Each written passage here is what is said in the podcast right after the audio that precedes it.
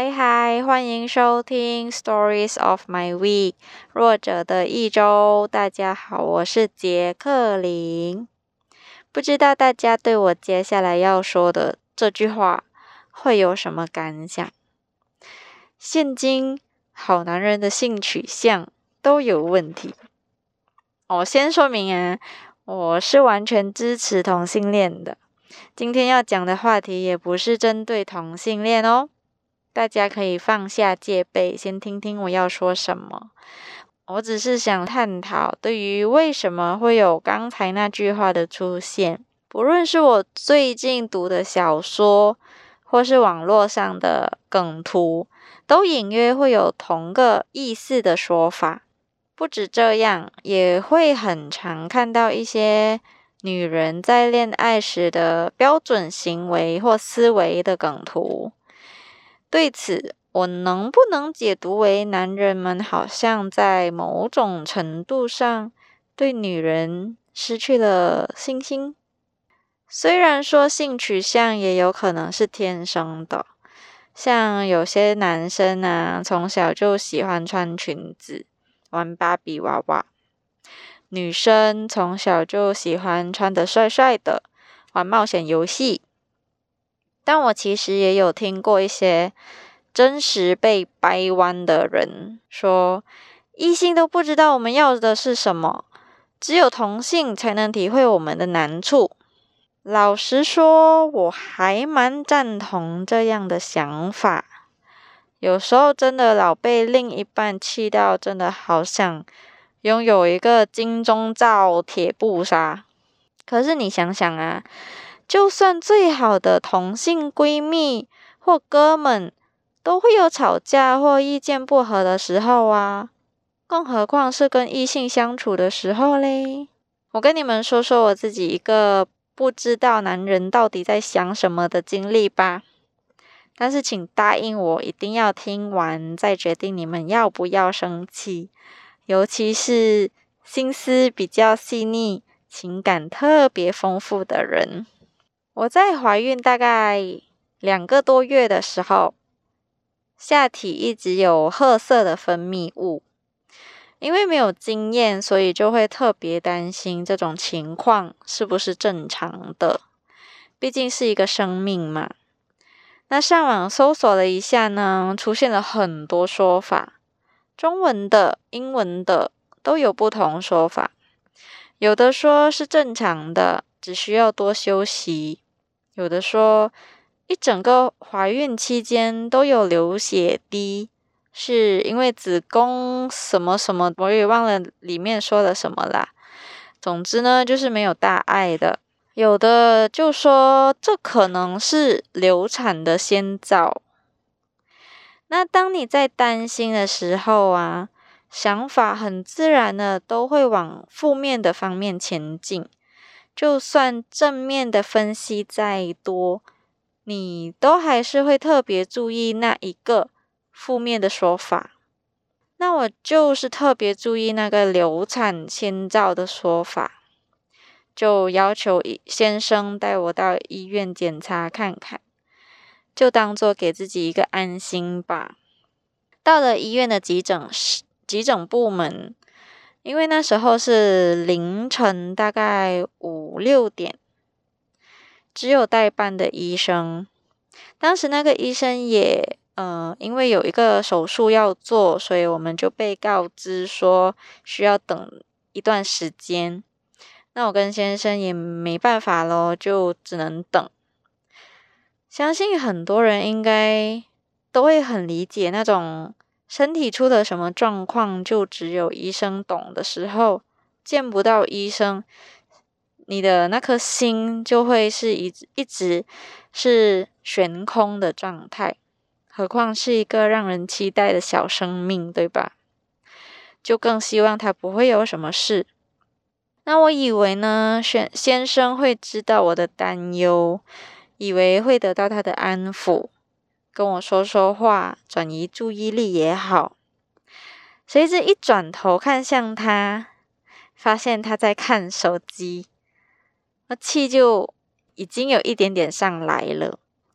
而人呐，就是有时候就特别犯贱，明知道会生气了，就偏要凑过去看他到底在看什么。我发现他在玩一款当时很夯的游戏《神魔之塔》，转来转去也不知道在转什么鬼的游戏，不知道现在还有没有人玩。至少我先生现在不玩了。好了，甘愿啦。发现他无视我的担忧，没有安抚他最爱的老婆的情绪，反而在玩游戏。我忘了我当时是什么反应，反正视线就已经模糊了，热泪已经烫过了脸颊。我还记得我忙着哭的时候，我的同事还发了一封信息过来问问情况。一个得不到自己先生安慰，反而得到了认识不久的同事的问候，那情绪就更加不受控了。简直都不知道我在哪里了，一大堆的负面想法涌上来。还好医生来得及时，不然真不知道要被路人甲的异样眼光盯多久。看完医生，在等巴士回家的当儿，先生还是鼓起了勇气，跟他心爱的老婆解释。他说：“其实他自己也很紧张。”所以就以打游戏来转移注意力。我就告诉他说：“那你有没有想过我的感受？我也很担心。你难道没有想过我也需要安慰吗？”他就很很直接坦诚的说：“没有。”现在想回去也是啦。如果他不紧张我跟孩子的话，也不会一向嗜睡的他被我叫醒。说要去医院，他就马上起身洗刷，然后陪我去。为了这集的内容，我也再次向他讨了个说法。他的解释依然没有变，只是加了一些说辞，就是当时的情况也只有医生能帮忙，自己也不认为能够做什么。再加上自己也很紧张，就以打游戏来转移注意力了。不是故意不安慰的，只是完全没有想过我需要被安慰。这样的解释你们接受吗？反正我是接受啦，虽然很无奈，可事实就是如此。可能有些人听到这里会觉得也太离谱了吧？怎么会没有想过老婆也需要安慰呢？只能说，男人的思维是以逻辑为主。我帮不上忙，我很紧张，等待很折磨，玩场游戏转移注意力吧。女人的思维是以情感为主。我很担心，宝宝到底怎么了？万一真流产怎么办？为什么医生还没来？我真没用，保护不了自己的孩子。当然还是有例外的啦，还是会有感性的男生和神经大条的女生。很多女生会抱怨男生不懂、不理解自己。其实男生也一样痛苦，只是他们没有像女生一样，可以很容易的把心事说出来，说给自己的哥们听。或许是不忍心诋毁自己的另一半，或许他们觉得说出来了也没用，哥们也是男的，自己都没办法了解自己的女人，又怎么指望别人懂呢？找女生聊，不就等于找死吗？但是应该可以跟女性亲戚索起索取意见啦。我不敢笃定说偶像剧是造成女生爱情观曲折的原因，但是可以说它是有影响的。世界上也许会有像偶像剧里的男主角一样温柔体贴、浪漫细心，你的嘴巴动一动就知道你在想什么的男人存在，但至少在亚洲国家，我还没听过。天生就有这些优点的男人，有的话就两种：一从小家教好，有修养；二历经沧桑。不过，我觉得第二种比较有可能。所以，如果女生们想要找偶像剧的男主角般的男人作为自己的另一半，我觉得你们可以去等一等，等一个男人谈了几次恋爱，等他掌握了女生基本的需求，但是到了那个时候呢，他还会不会看上你，又是另一回事啦。自从我真正跟我先生同居相处后，我再也不相信什么“如果他爱你，就会知道你要的是什么；如果他爱你，就不会让你哭；如果他爱你，他就不会拿一些你认为很重要的事情开玩笑，比如说一生人一次的求婚。我只相信我必须说出我的想法。”他才会知道我的底线在哪，我喜欢什么，不喜欢什么，什么样的沟通方式可以用在我们之间。我想这些才是可以让一段感情长久的秘诀，而不是什么节日给惊喜，犯错后甜言蜜语哄回你，给你几乎只重听不重用的诺言。当然，如果一段感情里有这些，那也只是个加分题。其实现任男友或现任老公也可以变得像偶像剧男主角一样，只要你愿意给他们机会与时间，只要你愿意反省自己，只要你愿意告诉他们：“亲爱的，你这样做让我很不好受，下次能不能别这样了？”而不是我真是受不了了。我们分手吧。我知道有时候真的会很累，很想就这样一走了之，很想逃避。可是如果你抱着同样的心态，遇到了下一任，就算他他是个再好的男人，我也会觉得你是在暴殄天物。当然，我的意思也不是说当对方出轨或是犯很大的错。你也必须告诉他，亲爱的，下次别这样哦。那如果你愿意，也没人会阻止啦，毕竟是你选的路。只是如果对方犯的只是一些鸡毛蒜皮的错，比如说总是打游戏都不理你，或者说没两句话就爆粗口，又或者在跟朋友逛街时忘了牵你的手。这些小错，如果你只是跟朋友、闺蜜抱抱怨，还可以。我觉得男人最受不了的是，明明自己无意识，或者说不是故意的的事情，被女人放大，然后闹很凶，还冷很久的战，甚至还有的会闹分手，就会不会有点夸张？明明是说出来就可以解决的问题呀！啊，还有三点，我觉得别说男人啦，就说人类好了，会很受不了的事。第一点是暗示，我知道你可能觉得啊，说出来就没有那种被理解的那种兴奋感了，或是很享受别人与你心有灵犀的感觉。不然就是不好意思明说，那你就不要指望别人真的会懂。至少当别人真的 get 不到的时候，你根本没有理由生气，是你自己不说啊，生气个叉叉哦。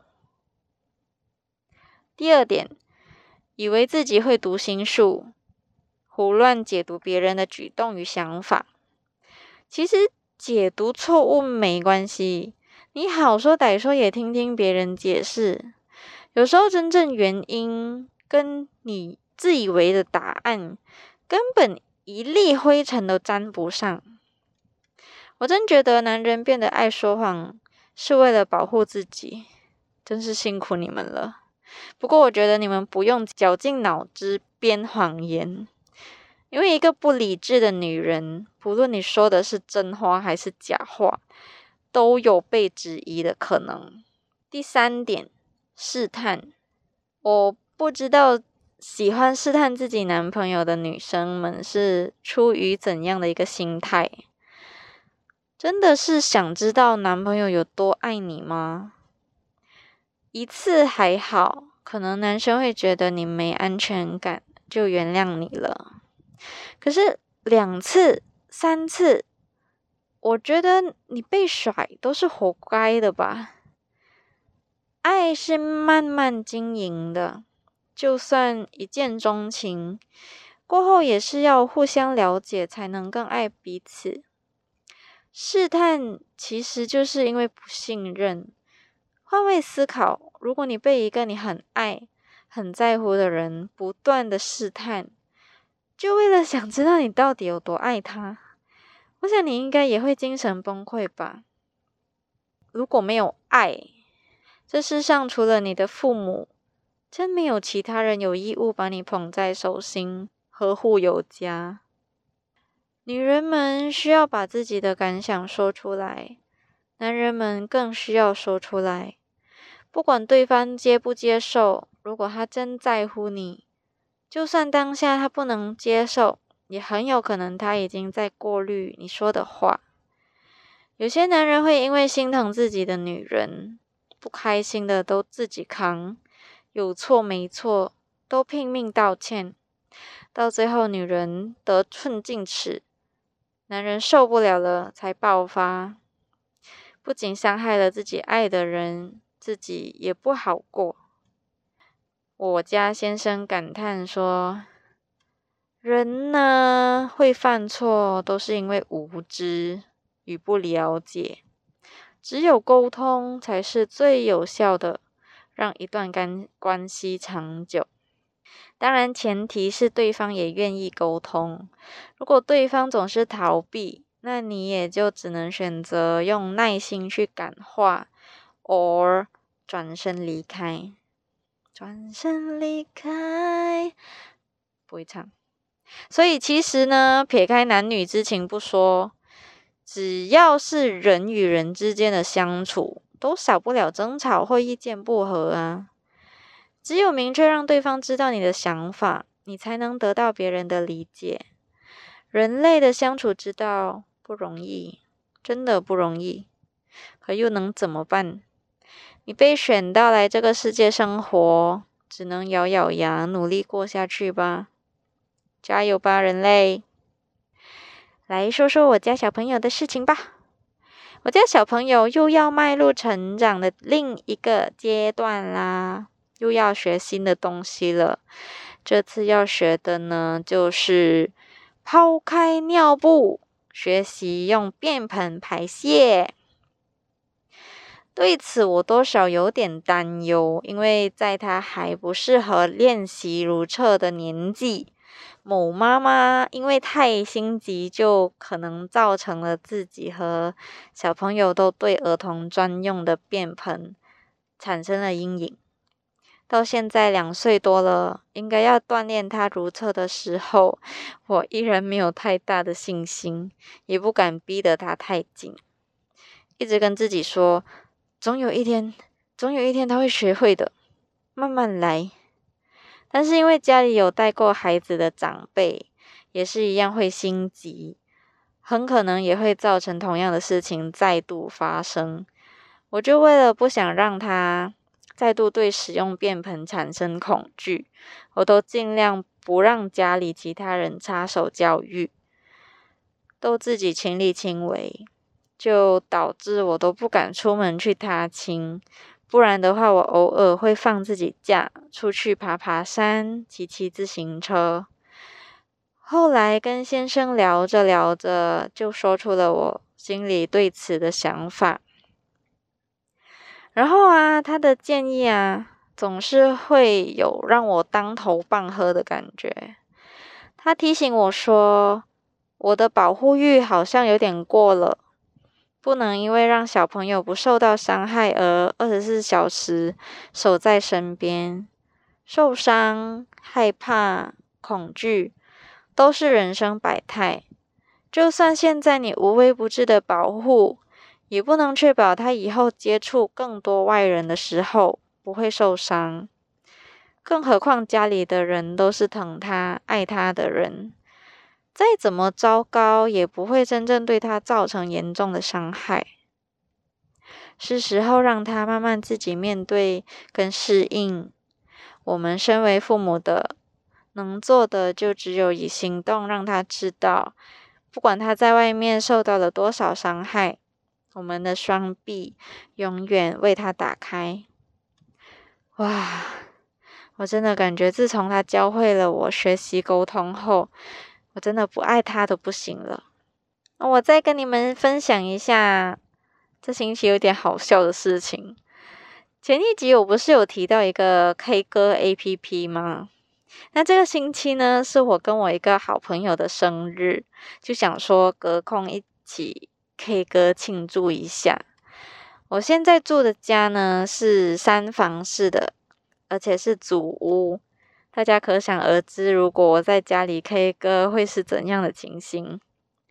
我又不想劳烦我亲爱的先生陪我在车上一起唱。如果在车上不可能不开引擎嘛，不开空调，那开了引擎就算没有移动，车油还是会照走。又不想浪费车油，到最后变成了为了要唱歌，好像搞地下情一样。不知道该去哪里唱。本来呢，找到了一个地方坐下，几分钟后看到有人来，又起身离开，去找下一个地方。最后还是找了主屋与主屋之间的一个小小健身场。依然不敢唱的太大声，怕唱歌唱一半，好像周星驰演的功夫里面的剧情一样，有人从窗口丢个拖鞋啊，还是什么的。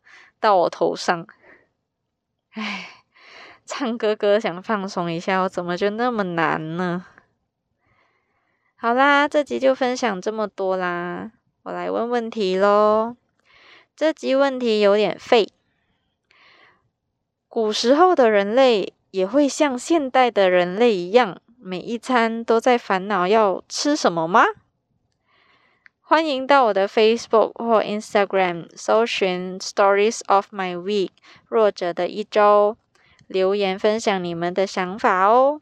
我是杰克林，我们下集再会啦。